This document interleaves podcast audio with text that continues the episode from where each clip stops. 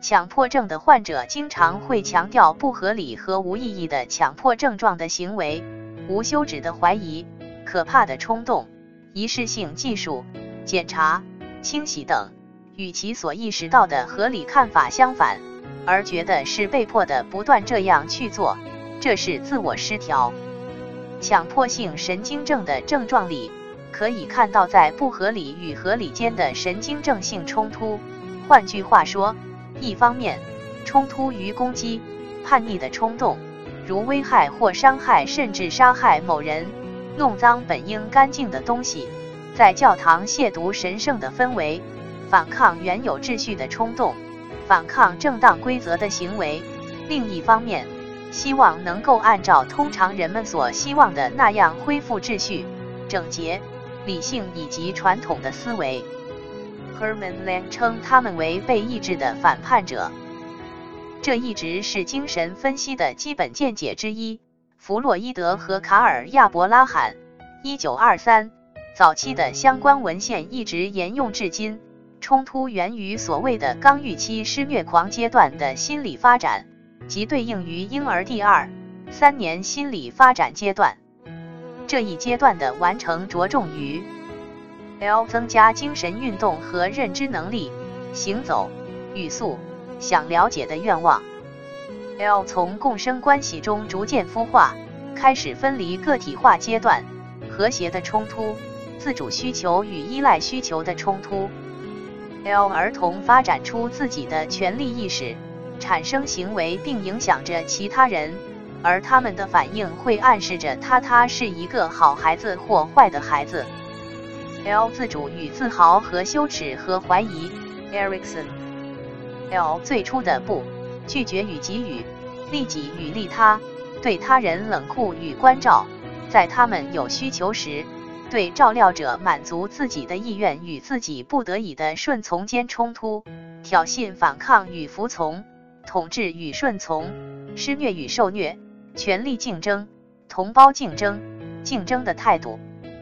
L 关注肛门的联系，将粪便作为自己的产品，作为占有物，作为礼物，依他人所期望所获得的成就，作为武器，侮辱，可耻，混乱，反抗父母的要求。L 最初关于生命和死亡的想法：我从哪来？过世的人现在在哪里？后来成为强迫症的人。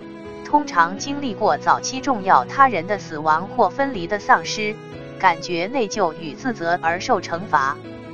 L 刚预期至关重要的是，很大程度上取决于孩子成长的家庭环境、父母与孩子的关系、他们的支持或缺少对儿童发展阶段任务的帮助。我们对强迫症患者的动力学理解是。不利于儿童成长的家庭环境对于强迫症的形成至关重要。正如 Joseph Barnett 所描述的那样，强迫症患者早期往往生活在有很多敌意、排斥和权力斗争的体验中。但是，他阐述道，这种情况也是许多其他神经症患者的常见经历。就强迫症患者而言，具体是什么？像沙利文所指出的，体验到家庭很虚伪，在这样的家庭里，父母伪装了充满敌意的行为，展现给孩子的是正性的爱和关照。他们将自己的需求合理化的作为正当权益，擅自将孩子的需求归结为错误的。这种自私、专横的体制，通过人际关系而引发焦虑、羞耻和内疚感。我观察到，在孩子的体验中，父母履行着这种破坏性行为，但表面却声称关怀。这种矛盾会引起孩子的分裂状态。这种分裂以特定认知障碍为核心形成并发展。我认为这是强迫性生活的主要问题。换句话说，为了不意识到父母隐藏的拒绝和敌意，儿童掩饰自己的焦虑。羞耻和愤怒，儿童发展出一套认知方式，关注于父母所表示的，而不是自己的本意，以此为客观事实。不能信任自己的感受，并将其忽略为仅仅是主观的情感。其结果是，在觉察和推断人际关系的认知能力匮乏。如 Barnett 所描述的，强迫患者拼命地拒绝对人际关系的判断。这种人际关系的含义对于大多数人而言是显而易见的。似乎，强迫症患者全神贯注于维持对自己和人际关系本质的无知状态。强迫性神经症患者外表看起来具有理性，具有能力，然而，这种看起来的理性却掩盖在不愿意了解自己，也不愿知道让他对别人或别人对他产生影响。通过这种认知形式选择的区域而让位，他甚至可以在面对意味着权力、动机、敌意、竞争力等行为时，依然保持他的无辜与单纯。临床上，我们观察到强迫患者对于父母及自己与他们的关系知之甚少，令人难以置信。这正反映了上述观点。